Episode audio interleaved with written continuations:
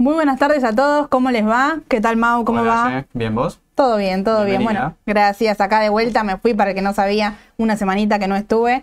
Imposible no mirar el mercado, sí, me traté de desconectar y descansar un poco, pero, pero bueno, esto, esto sigue, la- las reglas continúan siendo nuevas. Ahí justo veía que en el chat preguntaba Cristian, que le dije que repasábamos al inicio, las restricciones para el dólar MEP. Creo que lo que le pasa justamente a Cristian es lo que les pasa a todos, ¿no? Hay cambios, no hay cambios. Ahora con el, eh, el bono para los trabajadores, van a Sí. poder comprar, no van a poder comprar. Con estas idas y vueltas nos confunden. eh, a ustedes y con nosotros en el día a día también repasamos las restricciones para, primero para asesorar de- desde el mejor lado, que ninguno quede enganchado en ninguna restricción, y después para tenerlos, eh, mantenernos al tanto, ¿no? De, qué es lo que impide y qué es lo que no. Repasamos básicamente lo que siempre está y sigue estando, es el tema de los 200 dólares al oficial. Si compraste el oficial por 90 días no podés comprar dólar MEP, ¿sí? Después hay restricciones operativas. Recuerden que hay dos grupos, ¿sí? Hay quienes eh, operan dólar MEP con LEDs, por ejemplo. Bueno, si operas con LED por 15 días no podés operar eh, bonos soberanos. Si hiciste contado con liquidación, si operaste CDR en dólares por 15 días no podés operar bonos soberanos en dólares, ¿sí? Estas son a, tener en cuenta también. Y después para comprar dólar MEP, por ejemplo, no tenés que tener tampoco, eh, bueno, ningún tipo de subsidios del Estado. Y acá entran los nuevos también, gas, luz y demás. No hay que tener nada de eso. Créditos a tasa cero, tarjeta de crédito subsidiado, ¿sí? Ningún eh, ayuda extraordinaria que dé el Estado. Bueno, eso se entra todo como restricción para el dólar MEP. Y además no tener deuda en pesos en ningún broker, ¿sí? Más allá de que no sea el broker que vos vayas y ser dólar MEP, no hay que tener caución, digamos, en el mercado para poder generar esta operación. Así que esos serían los puntos más importantes a tener en cuenta.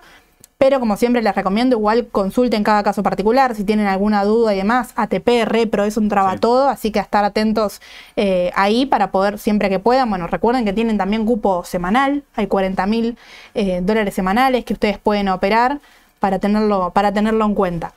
Pero bueno, repasamos cómo, cómo inició el mercado. ¿Cómo lo viste Dale. hoy, Mau? Eh, mira, bueno, jornada similar a la de ayer, sí, em, con subas, la verdad que bastante No fuertes. frena el Merval. No Ahora lo vamos a ver, ahora lo vamos a ver. No frena porque, bueno, obviamente la- la- en un contexto inflacionario, ¿no? Con, con una aceleración cada vez mayor de la velocidad de circulación de pesos, ¿no? Se vuelca en el mercado financiero, eso que hace que, obviamente, la, la tasa de caución sea más atractiva, sí, por eso el volumen de la caución, por eso, Mucho, mucho volumen en la caución, el que no lo vio. Eh, por eso también la suba de las acciones, sí, se vuelca todo a quizás a activos, ¿no? Para no tener los pesos prácticamente líquidos ante restricciones al tipo de cambio, claramente. Tal cual, No, son cada vez más seguramente la- las Claro, restricciones, entonces las acciones también al estar ajenas a eso Totalmente. también sirven como indirectamente como resguardo. Ahora es quizás difícil, ¿no? Ingresar en, en estos precios. Ahora vamos a arrancar con, con el Merval, vamos a repasar. Bueno, los, los bonos tuvieron una jornada positiva hoy. La curva de los Sí. bonos soberanos en dólares todos aumentaron. Eh, el AL30 cerró arriba de los 35 dólares, G30 arriba de los 41 dólares. Viene con una tendencia alcista sostenida, podríamos decir. Por el momento no hubo grandes, grandes sobresaltos. No. Bueno, y un dólar MEP, antes de arrancar con, con el AT, eh, que cerró un dólar MEP en 6.71, sí, dólar MEP con LED, que ya está 7.52. Denme un segundito que, a ver si estamos con todos los valores actuales. Sí, un dólar MEP con LED en 7.52. Recuerden que la LED es la letra de octubre, es la más próxima, no hay letra, no hubo letra de agosto, no hay letra de septiembre, así que la más próxima sigue siendo las de octubre. Menciono esto por el cambio de mes, siempre hay que estar atentos en el cambio de mes. Bueno, en este caso no hay problema, es la que más está operando, eh, es la de octubre, ese 31 o 3 en pesos. Y un contado con liquidación, bueno, que cierra arriba de los 800. 802,19. Fíjense ahí cómo al estar fuera del riesgo local eh, se continúa pagando, ¿no? Ya sea en CDR o enviando los fondos al exterior, Total. por más que haya una diferencia con el MEP bastante importante. Sí, bueno, esa es el- la brecha misma, lo que dice, bueno, es, bien, ¿querés salir del riesgo argentino? Bueno, Vale esto. exactamente, hoy vale un 16, 18% aproximadamente. bueno, 18%.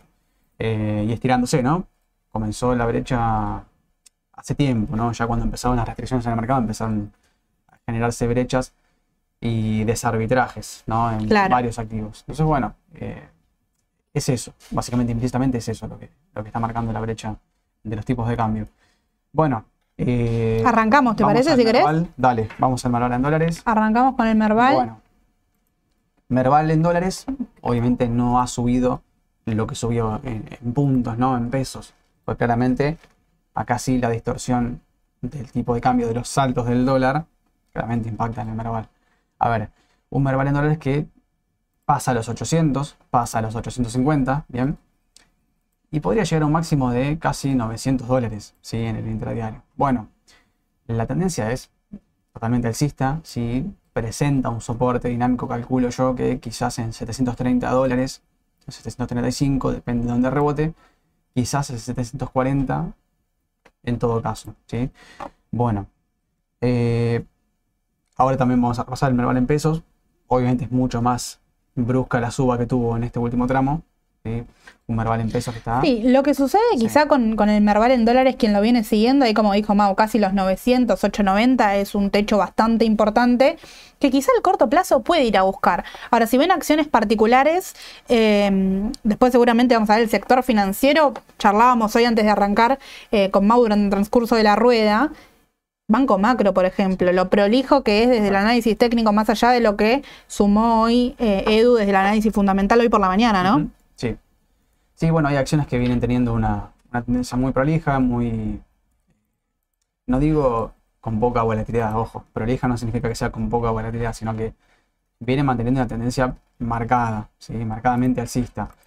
No en el caso de IPF, por ejemplo, que viene haciendo una especie de lateralización, una especie de figura rara, ruido, como se le puede llamar en el, en el análisis técnico. ¿sí? Recuerden, a ver, nuevamente, el análisis técnico acá queda quizás un poco rezagado por el contexto, ¿no? Un contexto inflacionario, un Sí. contexto eh, de elecciones, ¿sí? De volatilidad por demás, donde, bueno, a ver, claramente las noticias impactan más que cualquier análisis gráfico, ¿no? O de, de osciladores y va más allá de eso. Pero bueno, a ver, un Merval en dólares, como bien dijiste vos, ya lleva casi un 40 y... Bueno, casi un 50% en el año, ¿sí? En estos ocho meses, o sea, desde enero hasta ahora, ¿bien? Pero ¿qué pasa? El Merval en pesos, uno lo mira y subió más de un 230%. Bueno, esa es la diferencia de la Sí, sí, sí, sí, Eh, 238 el Merval en pesos. 238. Es el impacto del tipo de cambio, ¿no? Claramente. Bien. Y tenemos un contado con liquidación, que es el tipo de cambio que quizás tendríamos que utilizar en este caso, que recuerden que son los ADR del exterior, teniendo en cuenta la cantidad de acciones acá en el mercado local, y que subió un 133% también. Entonces, Por eso mismo. Exacto. Bueno, por tendencia, el Merval debería seguir, ¿sí? La fuerza misma del mercado hace que los pesos se vuelquen a las acciones y las acciones, obviamente, impulsan el mercado hacia arriba, ¿sí? Al índice. Pero bueno, tengan en cuenta que técnicamente en dólares, quizás una corrección posible pueda llegar a ser más Puede o menos en torno a los 900 dólares. Pero mira, si yo tuviese que elegir hoy, bueno, a ver, me subo el Merval, pues es una gran pregunta. ¿Me subo el Merval? ¿Estoy todavía a tiempo? ¿Tengo todavía margen hacia arriba? Bueno, todo indica que sí. yo en lo personal creo que hay sectores que sí. eh, entendiendo el riesgo, ¿no? Estamos Obviamente. a nada de las elecciones de octubre. Subirse ahora al, al Claro. Merval hay que entender lo que cada uno está comprando. Obviamente, depende del objetivo también. Obviamente no es lo mismo subirse a una acción como Pampa que hacerlo en los bancos. ¿sí? Claro. Es un riesgo totalmente distinto. Eh, el impacto de las políticas económicas son distintas. ¿sí? Bueno, los bancos son tenedores de deuda, grandes tenedores de deuda y pasivos del central, ¿sí? del IX. Entonces, eh, pero bueno, desde lo técnico no habría ningún... eh, Ningún indicio de retroceso No. al corto plazo, podríamos decir. Debería no. seguir un poquitito más, sí, por lo menos hasta 8, mínimamente 890, Sí, 900. más o menos. Perfecto. 880, 890, 900. Quizás es un techo de corto plazo. Bien, ahí los que siguen el minuto a minuto y están comprados, entonces atentos a esos valores para ver si quieren comenzar a, a vender eh, y si van a entrar ahora, bueno, atentos a ver qué sucede igual ahí, ¿no? En 890 si rompe y Más continúa o tengo que salir rápido. Eh, Exacto. Pero bueno, todo indica que el, el dinero se sigue volcando al mercado, eh, como pasa en cualquier bolsa de valores, que cuando la plata quema en la mano, obviamente va, va hacia el, el índice, ¿no? Hacia el mercado general. Pero mira, lo que te comentaba. Esto, fue el- esto es el Merval en pesos. Claro. Con Una referencia 384 interanual, 240 y 240, 238, 240. en, el, en lo que va de este año, ¿sí? en 2023. Bueno, a ver, Banco Macro, vos nombrabas Banco Macro antes. Lo, lo charlábamos durante, La durante la rueda. Lo prolijo que llegó, podríamos decir, a 28. 28 y moneditas Más había llegado. Pero bueno, tocó 28 y empezó a retroceder. No pudo con la resistencia. Exacto, bueno. eh, presenta similitudes en cuanto al, cor- al corto plazo de otros tipos de activos. IPF, ahora también lo que pasa es que el tramo que hizo Banco Macro este- en estos últimos, estas últimas semanas, ¿no? desde el feriado en adelante, Sí. eh, bueno, claramente denota que evidentemente hay una resistencia en 28 dólares, que la gente vende cuando llega a 28 dólares, toma ganancias. A ver, para nada despreciable en cuanto a corto plazo, obviamente. Subió más de un 25%, 27 en el intraday y más de un 20 eh, en cuanto a- al cierre, ¿no? Apertura y cierre, diferencia de apertura y cierre. Bueno, 20% en dólares. A ver, corto plazo. va a Podría achicar un poco. Podría, pero va a depender. Va a depender quizás del volumen, quizás de cómo se mueva el activo en estos 28 dólares, la fuerza que tenga, bueno, el volumen es clave, ¿no? Si el volumen acompaña, el oscilador está por arriba de cero, levemente. No es un gran volumen, pero viene, viene creciendo. Es un volumen, el de hoy, por ejemplo, por encima del promedio que viene manejando sí. que viene manejando Banco Macro, bastante modesto. La baja, la, la última baja que se dio en el mercado, que tuvo Banco Macro ahí el 14 de agosto, Sí. fíjense, ahí lo está mostrando Mau en pantalla, el velón del volumen que metió, ¿no? Fue una baja bastante importante, pero después empezó a recuperar.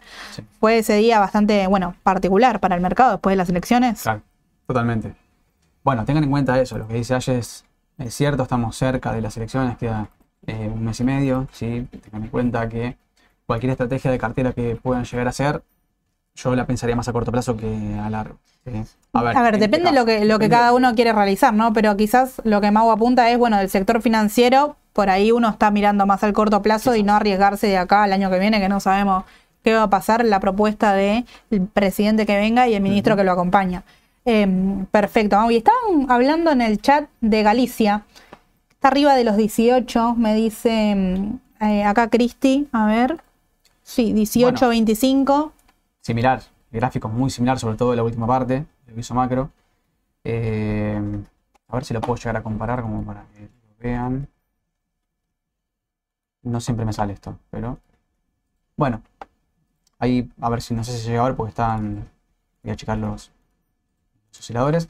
Pero fíjense lo que hizo en el último tramo comparado con Macro y Galicia, ¿no? El mismo sector, prácticamente mismos riesgos asociados, ¿sí? Los dibujos de los gráficos, bueno, el gráfico es bastante similar en cuanto a las subas y bajas. Quiere decir que el sector está en sintonía, ¿sí? O sea que es una cuestión más del sector que de la propia empresa. Ahora, eh, bueno, técnicamente, esto lo voy a corregir.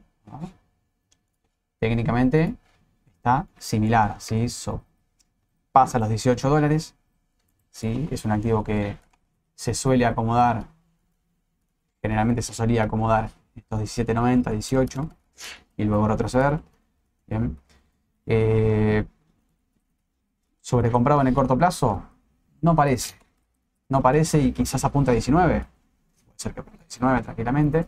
Acá comentaban que iban a esperar dos ruedas a ver si confirma. Lo que hay que estar atentos también de Galicia es que en dos ruedas por ahí ya llegó a 19. Porque no estamos hablando de un porcentaje eh, En una rueda que, no lo puede que no lo puede hacer tranquilamente con la volatilidad que está teniendo el mercado argentino.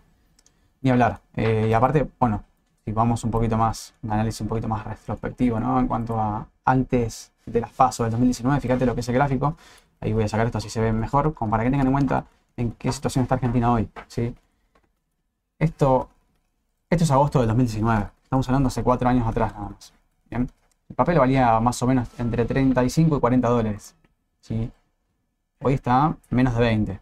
Bueno, tiene margen, tiene todo el margen del mundo. Lo que pasa es que, bueno, el mercado mismo le asigna un riesgo mayor a otros sectores. Bueno, eh, No considero que el mercado esté equivocado igual, eh, No, considero que, el riesgo existe.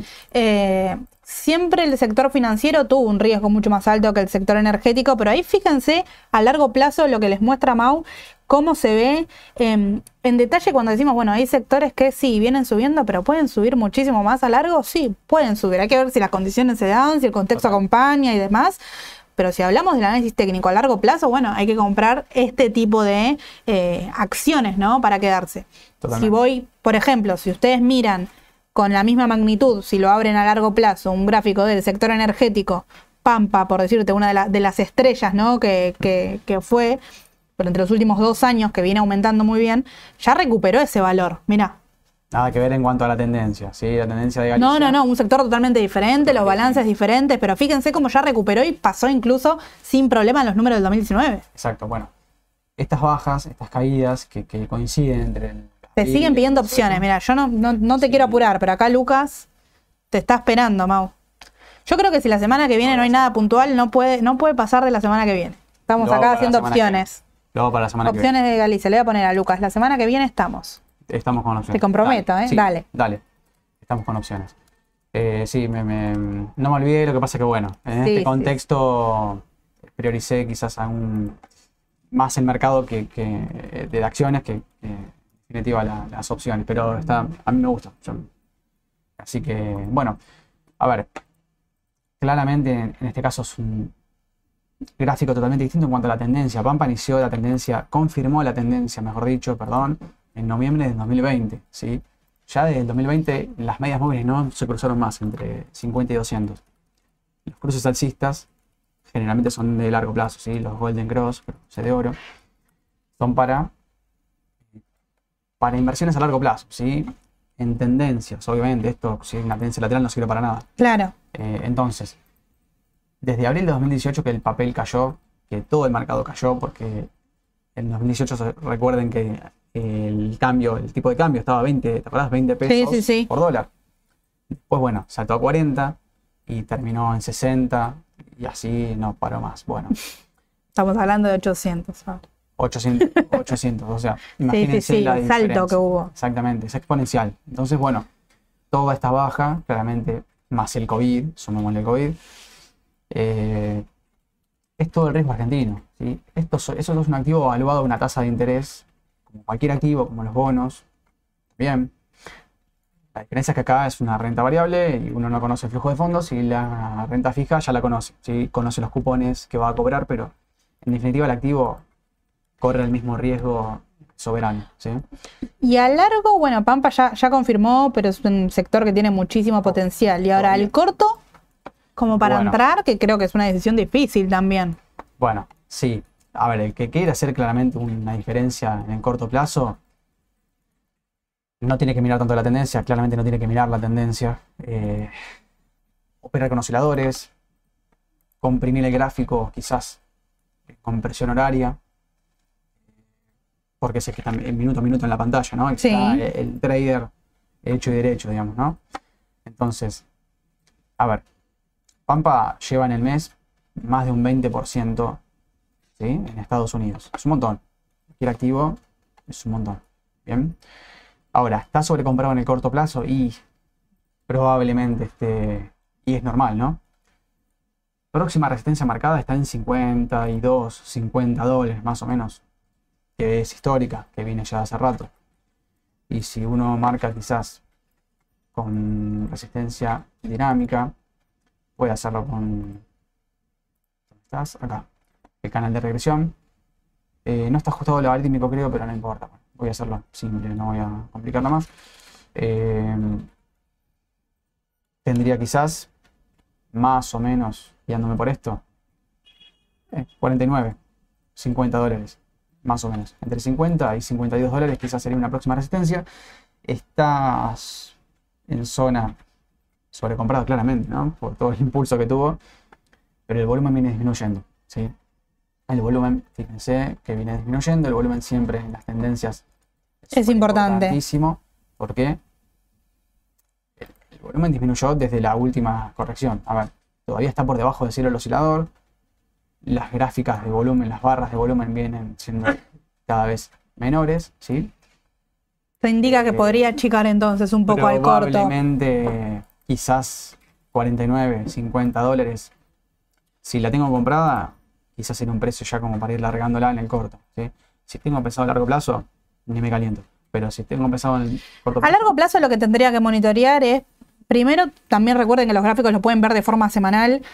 Fíjense soportes y resistencias claves históricas, no, fijen, no, no, no miren tan eh, corto plazo. eh, y después dejarla correr, porque es un sector que por ahora no, no muestra señales de, de crisis. No. Así que por el momento, ¿sabes que estaban pidiendo del mismo sector, Mau? Em, Juan Manuel, si no me equivoco, sí, Vista.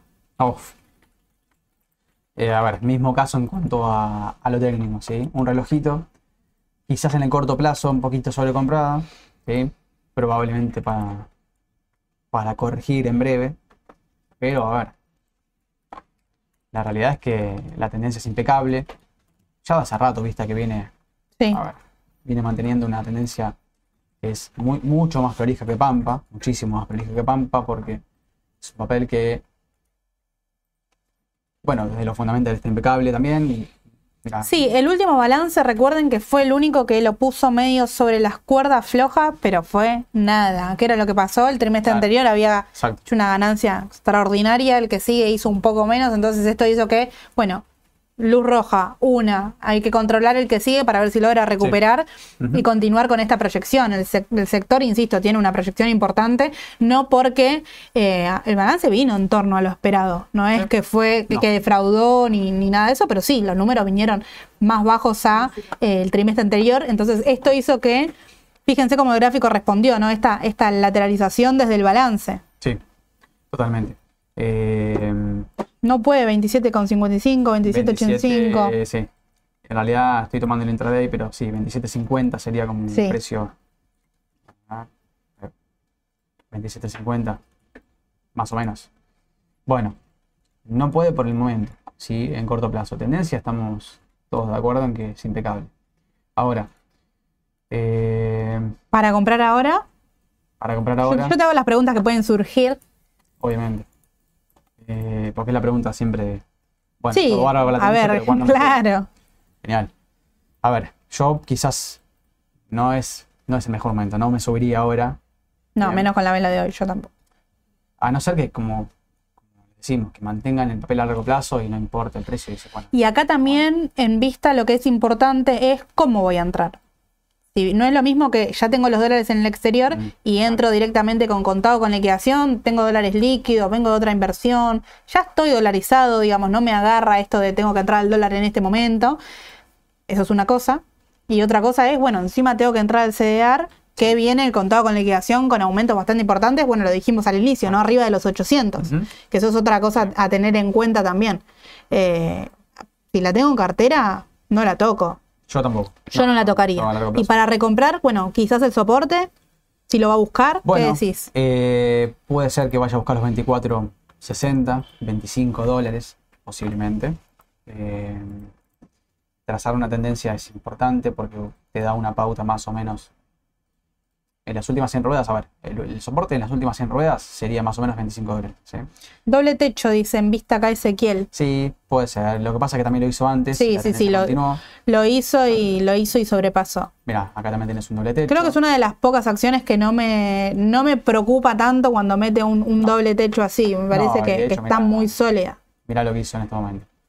Un testigo, dos. Sí, le- tres, le costó. Eh, le costó pasar, pero cuando pasa, sigue. Y es una tendencia fuerte. Bueno, entiendo lo del doble techo. No se dejen, no se dejen guiar solo por las figuras, ni por. Salvo que Sí, a ver, rara de Tal cual, igual lo que, lo que decís vos, eh, Ezequiel, creo que fue. Es doble techo, es, es doble techo. Pero bueno, ver ahí cuándo puedo recomprar, quizás si llega el soporte, cumple, después pasa con volumen, ya, ya está. Pero sí, por el momento parece que no puede ahí con, lo- con los 27, Claro, el 50, tema es- es 27, eso, 40. No todos los doble techos son figuras de cambio, a veces ni siquiera es un doble techo. Y de hecho, yo he visto hombro, cabeza, hombro formados eh, de manual que no fueron figuras de cambio de tendencia. El Merval hace, no sé si hace unos años, que también habíamos visto, dije, uf, dijimos, es un hombro, cabeza, hombro cantadísimo, y después el Merval siguió. No sé hace cuántos años lo vimos, no me acuerdo bien, pero ahora. Pero bueno, ojo con esto.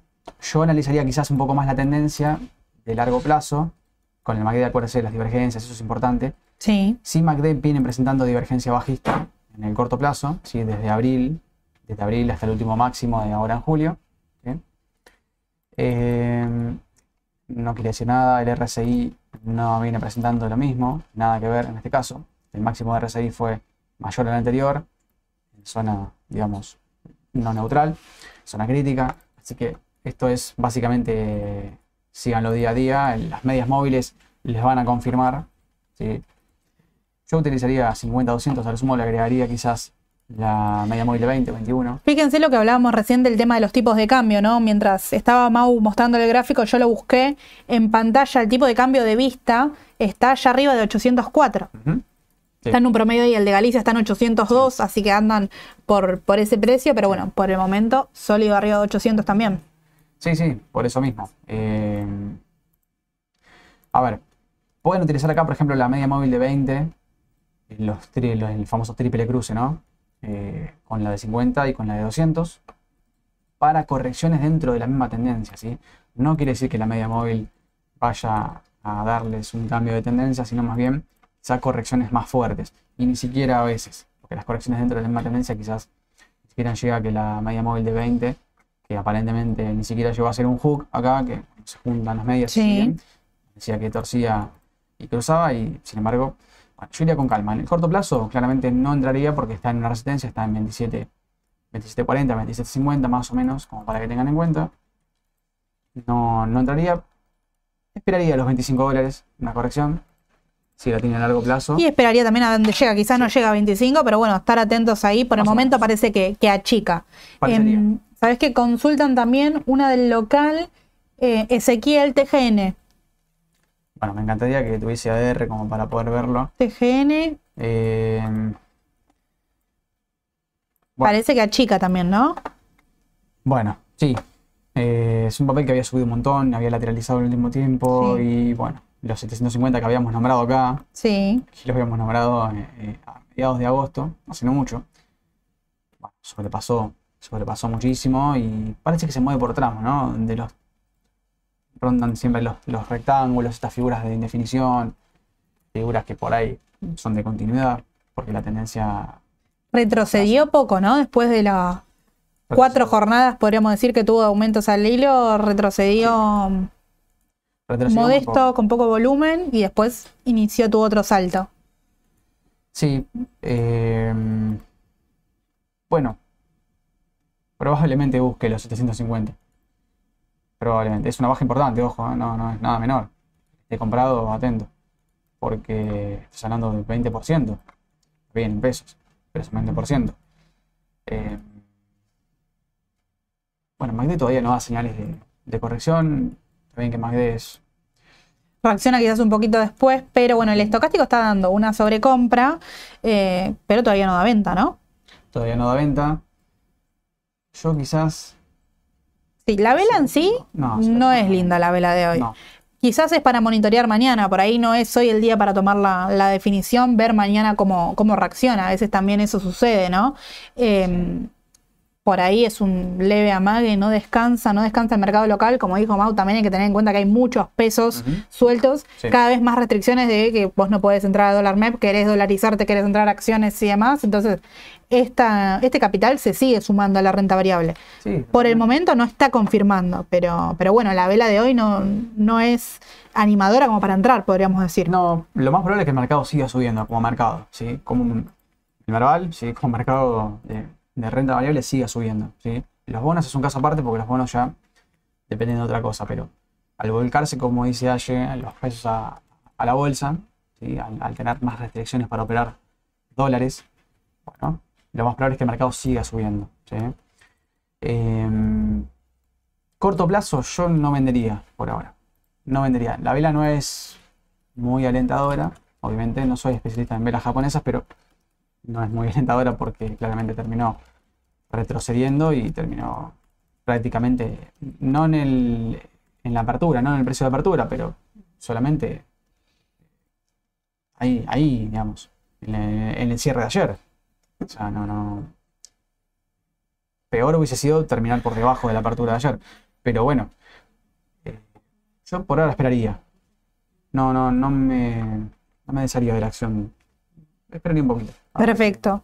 Y acá están consultando un sector que a mí me encanta en este momento. Que eh, quien tuvo la oportunidad, hice un video que salió, no sabría decirles la hora, pero salió a la tarde más o menos, eh, de Apple, porque a mediados de septiembre viene la presentación del iPhone. Generalmente lo que sucede con, la, con las presentaciones y los lanzamientos, durante el transcurso de la rueda, si ustedes ponen pantalla dividida en un lado la presentación del nuevo teléfono, del otro lado el mercado, suele bajar. El, primer día. Después puede ser que Apple se acomode, sigue dando compra y, continúe subiendo. Pero bueno, el mismo día es lo que suele hacer la acción en sí. Así que ese día tenerla en cuenta. Ahora, si querés la, vemos, viene rebotando, tiene un precio proyectado de 200 dólares que coincide con el máximo. Eh, muchos analistas dando también compra en, eh, en, en el exterior, digamos, analistas que siguen únicamente la, la acción, hay grupos y demás. Y a mí me parece que el sector tecnológico está como para un, un rebote. ¿Qué te parece a vos, Mau? Justo Bueno. Damián acá sumaba un par que vamos a, a, a ver de vuelta. Bueno, el sector rebotó. Si el Nasdaq le lleva ventaja al Dow Sí. Le lleva ventaja. Bueno, el aumento que tuvo Nvidia también la, la semana pasada, ¿no? Obviamente impulsa mucho y también Tesla hizo lo suyo como para impulsar el Sí. Nasdaq. Es un papel que pesa bastante. Bueno, Apple, Microsoft, Google, sí, no pararon de subir. Bien. Eh, yo creo que la corrección ya está hecha. Creo que el rebote ya se dio. Creo que ¿Seguirá un poco más? Yo creo que la tendencia es alcista, ¿sí? Bueno, habría que ver qué hacen 200, ahí ya es Sí, a ver, ahí falta. Todavía a 200 Falta. hay un 11%. falta. No es que es tan tarde, así que lo- los que están buscando claro. quizás eh, para diversificar la cartera, que habían salido del sector tecnológico, bueno, quizá se puede tener en cuenta, con un paréntesis, que estamos a dos semanas de la presentación del nuevo teléfono que trae mucha volatilidad. Sí. Eh, no es una presentación más, trae mucha volatilidad al mercado y generalmente suele ser a la baja. A ver, puede ser que no, es lo que viene pasando, ¿no? Eh, así que esa es como la fecha a tener en cuenta. No hay una fecha puntual, creo que era entre el 12 y el 15 pero mediados de septiembre porque todavía ellos pueden cambiarlo para la presentación. Mucho marketing también detrás de una Sí, presentación de un nuevo teléfono. Eh, y lo que tiene Apple es que tiene mucha facilidad de pago. Entonces después, en el balance que viene, si tenemos la presentación en el medio, lo que hay que ver que ellos comparan es cuántos teléfonos, por ejemplo, si sale el 15, cuántos 14 entregaron para después a- a- le dieron el 15, hicieron una facilidad de pago. Bueno, hay que ver todo eso. Que esto que les comento de- desde el análisis fundamental lo vamos a ver reflejado en el análisis técnico, sin duda. Seguro, bueno, primero también tenemos un obstáculo que es un gap. Es Sí, un gap que abrió hace no mucho, eh, a principios de agosto. Bueno, todos los gaps, no todos los gaps se cierran, ¿sí? Depende qué tipo de gap sea, depende de la situación del papel, si está en una tendencia o no. Bueno, eh, Intel, se me ocurre ahora, abrió 800 gaps en los últimos años Sí. y muchas veces no lo cerró todavía porque el papel siguió cayendo. Lo fundamental no lo acompaña, entonces claramente en lo técnico menos. Apple, desde lo fundamental, está impecable. Sí. Lo habrán visto con Ale también, que los- balances están eh, geniales. Bueno, el último trimestre de Apple suele ser generalmente el mejor, ¿sí? suele ser el más importante más también. importante y el que más ganancias le, le proporciona. Entonces, bueno, tengan en cuenta. Técnicamente rebotó, ¿sí? utilizó 172 y medio, 170 y... Sí, más o menos. 172.30, que fue un soporte quizás dentro de la mismo, del mismo impulso anterior, en mayo. Bueno, acá el mercado decidió deshacerse de las acciones y otra vez este, este valor. 176 y medio lo pasó tranquilamente, así que esto se puede llegar a ajustar un poco. Siempre esto modifíquenlo, no, no se queden con un soporte y una resistencia porque esto es dinámico. Sí, modifíquenlo según la fuerza que tenga, cuántas veces se ha testeado y demás. Sí, Eh, cuantas más veces se testea un soporte o una resistencia es más confiable, ¿no? Se le dice. Entonces, bueno, próxima resistencia, como bien dijiste vos ayer, está en 196, en torno más o menos 197 dólares. Le falta todavía, tiene un margen. Un 10 seguro. Creo que me había visto un 11 y algo. A ver, mira, 6. No, 6 y medio. Lo vi más Achicó. temprano entonces. Más ¿Cuánto tem- subió hoy? Bueno, claro, con la suba de hoy lo achicó, pero hoy hasta ayer tenía un 9 y pico. ¿Viste? Sí. Sí, 9-10%. eh, hasta, el- hasta los 200. Pero claro, hoy el papel subió 2. ¿sí? Achicó el margen. A ver, Yo, si tuviese que operar a corto plazo, sí me subiría. Es verdad que perdés un tramo, la verdad perdiste desde el último rebote, ¿no? Ya estás con un más 7 prácticamente. Largo Pero plazo, estás entrando en una acción de valor que paga dividendo y quizás es ese perfil de acción que vos te querés quedar a largo. Vemos si te parece eh, Microsoft. Dale. Acá lo estaban pidiendo. Bueno, similar en cuanto a la tendencia, distinto en cuanto. Damián consulta si es para, para entrar. La pregunta puntual de Microsoft es si es para entrar. Yo entraría. A mí me encanta. Yo entraría. Me gusta el papel, me gusta la acción para tener, me parece que está en condiciones Yo entraría. de... Siempre son acciones que comprar en máximos, viste, es bastante complicado. Me parece que, que al rebotar respondió muy bien. Es una oportunidad, a ver. Sí, sí, el sí. papel bajó más de un 12%, con lo cual está dando la pauta de que si la tendencia no cambia, esto tómenlo como si fuese una especie de descuento en el precio. Claro. Eh, como acción, es una de las que yo tendría sí o sí en mi cartera. Si tuviese una cartera a largo plazo, ¿eh? ojo. No sé si soy cortoplacista, trader, scalper, ese tipo de cosas. No, porfa, no se malentienda. Es un papel que no tiene tanta volatilidad como otros que se pueden aprovechar más para el corto plazo, pero es uno de los que es uno de los caballitos de batalla que tendría en mi, en mi cartera, ¿no? de, las, de las históricas, de las que más respaldo tiene, de que el papel que no tiene problemas prácticamente en cuanto a los números. Bueno, entonces le podríamos decir ahí a...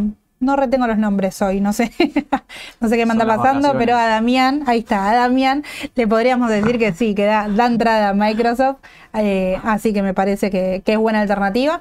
Y a seguir, sí. a ver, todo lo tecnológico, a seguir con las palabras de Powell también desde el lado fundamental, pero el análisis Ah, técnico obvio. está mostrando buenas señales. Bueno, tantos Eh, los datos en Estados Unidos. Te sumo una más, mira, hay un montón de papeles que te están pidiendo. Te voy a una última tecnológica que después te llevo a un sector que sé que te va a gustar, pero vamos a Amazon. Bueno, vamos a Amazon. Cualquier cosa puse. Eh, bueno, todo lo tecno en realidad eh, me está gustando porque es lo que más subió en el año, ¿no? Claramente. Es lo que Estados Unidos quizás despegó del resto. Bueno, acuérdense, tengan en cuenta que es un contexto bastante particular en Estados Unidos. Hay incertidumbre en cuanto a la tasa. No se sabe si, si la Reserva Federal vuelve a subir, que lo más probable es que no lo haga en septiembre y sí lo haga en noviembre. Y llegue casi, bueno, 5,75. Entonces, bueno, eh, todo lo que sea suba de tasas, sí, genera, genera distorsiones en el mercado. Ojo con eso. Desde lo técnico, símil en cuanto a la tendencia, ¿sí? Tendencia alcista, impecable. Es uno de los papeles. No es lo que más sigo porque me gusta más Microsoft, me gusta más Apple Sí. pero me gusta Amazon. Es un papel que estuvo en su momento muy caro. ¿Entrarías ahora? Eh, Tengo liquidez, quiero algo relacionado con, con el sector. sí, yo creo, que- creo que repartiría un poquito, ¿no? Ok. Eh, jugaría un, un tercio de mi posición de- destinada a tecnológicas entre Amazon, Apple y Microsoft. Bien. Y si quiero poner una cuarta, un Google. Es un estilo, bueno, de las cuatro grandes tecnológicas, yo sí. Parece que es el momento. Yo bueno, sí. Google, para el que no lo, para el que no lo vio, eh, es una de las que no hizo este achique. No, No. hizo el achique que, que hicieron el resto de las tecnológicas. Así todo le habían cambiado la, la calificación y no descendió de esta forma. Em, entre medio en esa lateralización, JP Morgan creo que fue que le cambió la calificación. Lo hizo caer un poco, pero no rompió soportes claves. Una acción como para, para tener, bueno, del estilo de Microsoft, ¿no? Sí, totalmente, totalmente. Me encanta y bueno, los 127, 128 dólares parecen ser una especie de piso, de soporte. Bien. Eh, yo- no, a mí no me gusta ninguna de las cuatro, me, encantan las cuatro, yo tendría a largo plazo cuatro papeles. Ojo con, bueno, sí, los balances y eso, pero si son inversores largoplacistas, no, yo no tendría ningún problema con las cuatro. Eh, corto plazo, bueno, puede ser, un poquito quizás después de la lateralización, de todas maneras yo me subiría. Perfecto. Es, eh, Mira, te cambio de sector, sé que, que te va a gustar. Eh, vamos primero a ver Bank of American. Ah, bueno, Sé que lo venís siguiendo también, el sector financiero afuera. vengo siguiéndolo, es un sector que tiene riesgo, sí, ojo con, con este tipo de papeles porque, porque ya no depende de un, de un análisis de gráfico. Bien. Es un sector bastante, bastante golpeado. Por demás, puede ser. Podría ser.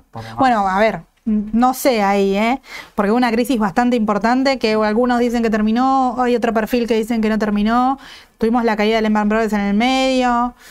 Muchos bancos regionales, a ver, si lo miro del otro lado, los principales sectores financieros tendrían que haberse visto beneficiados de la compra de estos bancos regionales y esta suma de clientes que hicieron, suma de liquidez, eh, suma de sucursales, todo. Ellos fueron Bank of America, JP Morgan, compraron un montón de Sí. bancos regionales. Sí. Pero bueno, era un sector bastante castigado, ¿no? Bueno, puede llegar a ser una oportunidad. Ojo con el riesgo. Sí. Eh, yo creo que van a depender mucho los bancos eh, en general. El sector financiero va a depender mucho de cómo se desarrolle la política monetaria de acá en adelante. ¿sí? De cómo termine Estados Unidos llegando al objetivo de inflación. Acuérdense que Estados Unidos tuvo un pico de inflación máximo de 9% anual. Hoy está en torno a los 3%, ¿sí? 3%, y el objetivo de la Reserva Federal es llevarlo a 2%. ¿sí? Está cerca del objetivo. La inflación viene descendiendo bastante. En cuanto se acomode quizás un poco más. Y un rebote al corto parece que está teniendo, ¿no? Bueno, de corto plazo, Goldman Sachs es la que estamos recomendando desde acá, que vimos, que yo te había Ahora lo vemos hoy. si querés, después de Lo este lo, mostramos. De corto plazo, me gusta. De corto plazo, está para comprar. Está. Ahora voy a ver todo el sector, pero. Sí. Yo entraría. Ojo con los 30, 31, quizás 32 dólares. Bueno, son objetivos. Son objetivos. Eso cada uno lo maneja, pero quizás hasta un 10%, 12%. Nada mal, hasta el último máximo. A monitorear ahí a- al corto plazo en eso. apuro con el sector financiero. Mismo caso para Goldman Sachs, ¿sí? quizás un poco más marcada la tendencia en cuanto a el soporte dinámico marcado. Bien. Utilizado en 319, 318 dólares. Primer objetivo yo marqué en 345, 360, 360 dólares es un segundo objetivo. Segundo.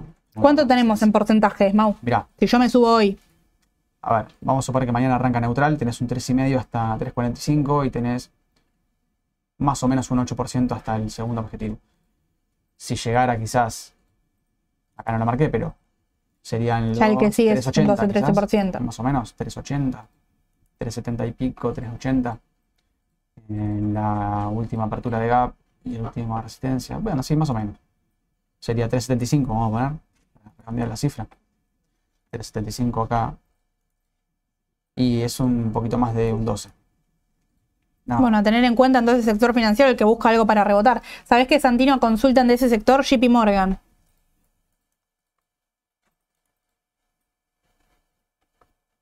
bueno eh, Mismo caso. Mismo caso en el corto plazo está rebotando, tenía un soporte marcado, nosotros habíamos dicho que la tendencia empezaba a ser alcista.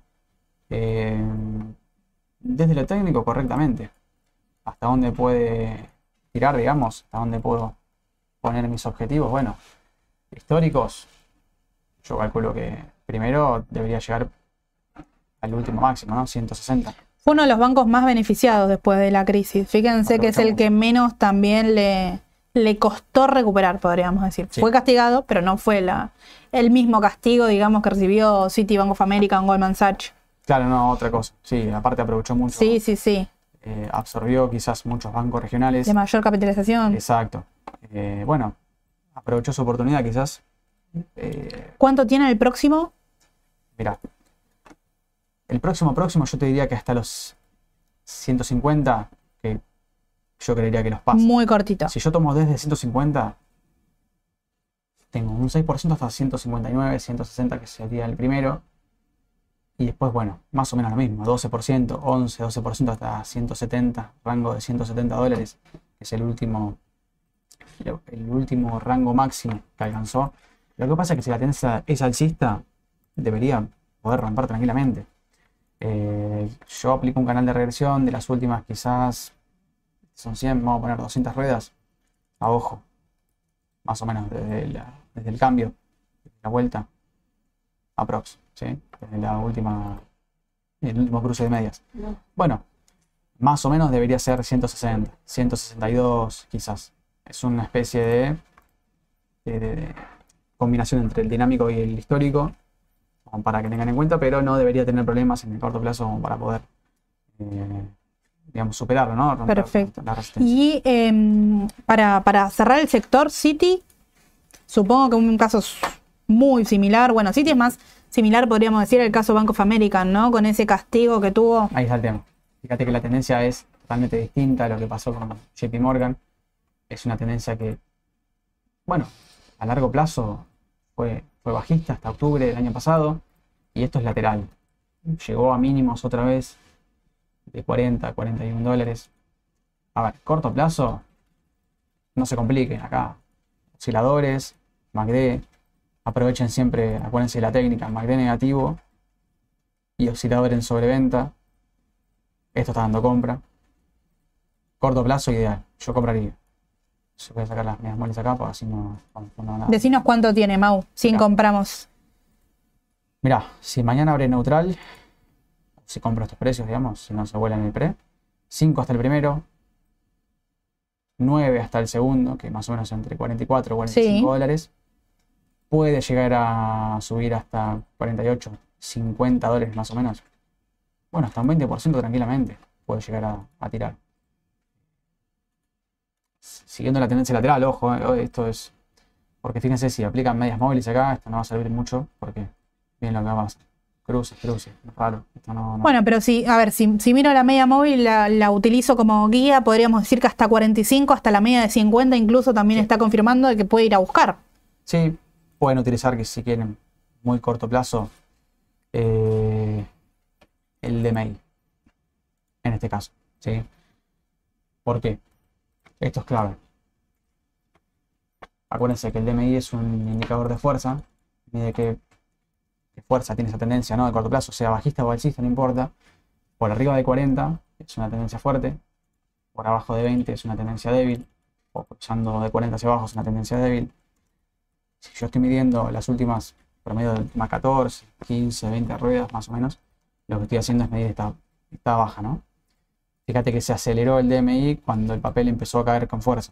¿sí? Fíjense que sí, es inverso porque, porque en realidad lo que está midiendo acá no es la tendencia, Claro. es la fuerza de la tendencia. Bueno, cayó y llegó a un mínimo que fue un soporte anterior. Bueno, todo esto lo tengo que tener en cuenta para analizar junto con MACD, junto con osciladores. Si sacás la media móvil acá, complemento con un oscilador que puede ser Williams, esto, estocástica, y todo indica que la tendencia se empieza a debilitar. La tendencia bajista se empieza a debilitar, o sea que esto es un soporte bastante bien marcado. Bueno, zona de 40, ¿sí? 40 de 41 dólares más o menos. Vamos a poner 41. Ahí va. Bueno, sí. Eh, corto plazo están todos para comprar. El sector, podríamos decir. Entonces, bueno, el que quiere diversificar, no quiere, quiere arriesgar, pero no tanto, podríamos decir, porque es un sector de, de riesgo.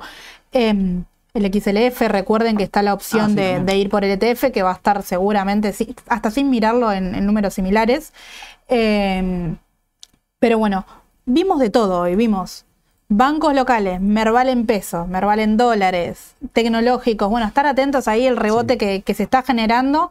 Eh, la semana que viene ya tenemos un mes nuevo, nuevos datos a tener en cuenta, así que importante, vaya siguiéndolo, utilicen el análisis técnico para ver el cuándo entro y los que operan al corto, sin duda, sin duda, síganlo. Eh, la semana que viene ya estamos comprometidos acá por chat, ya te lo dejé anotado, con una clase de opciones, que piden opciones de Galicia, Pampa, yo te sumo Come también, por si hay que sumar alguna para, para operar opciones. Eh, vamos a arrancar simple, si querés. Con alguna, alguna estrategia simple. Podemos hacer una de cobertura quizás y otra para em, de apalancamiento, para, para invertir un poco más con menos capital, Sí. que es eso una de las alternativas también que dan las opciones. Así que eso para el martes que viene, el jueves viene Ale a la tarde. Eh, no me comentó qué papel es, pero siempre nos trae alguna joyita para tener en cuenta y para aprender sin duda. Mañana, como siempre les digo, van a tener el audio con toda la información para arrancar el día. Si tenemos novedades, recuerden que están, si ustedes abren el diario, todas las notas es si, se- si te pagan el bono, no podés comprar MEP. Esas eran las de hoy de la mañana. De la. Y las de hoy de la tarde es, si te pagan el bono, podés comprar MEP, pero hay provincias que no van a pagar el bono. Así Sí. que, signo de pregunta ahí, quizás para mañana se resuelva y a estar atentos al audio de Spotify. Eh, y el jueves, bueno, Sole y Edu las mañanas del mercado. Ah, una más, antes me, que me olvidaba. Mañana va a estar Sole Expo EFI Ah. a las 5 de la tarde. Recuerden que tienen el link para anotarse, pueden ir. eh, nos vamos a encontrar ahí, así que bueno, sin duda va a estar buenísimo. El jueves seguramente Sole también les cuenta en las mañanas del mercado. Bueno, muchas gracias, Mau. No, gracias a vos. Nos vemos la próxima. Hasta luego.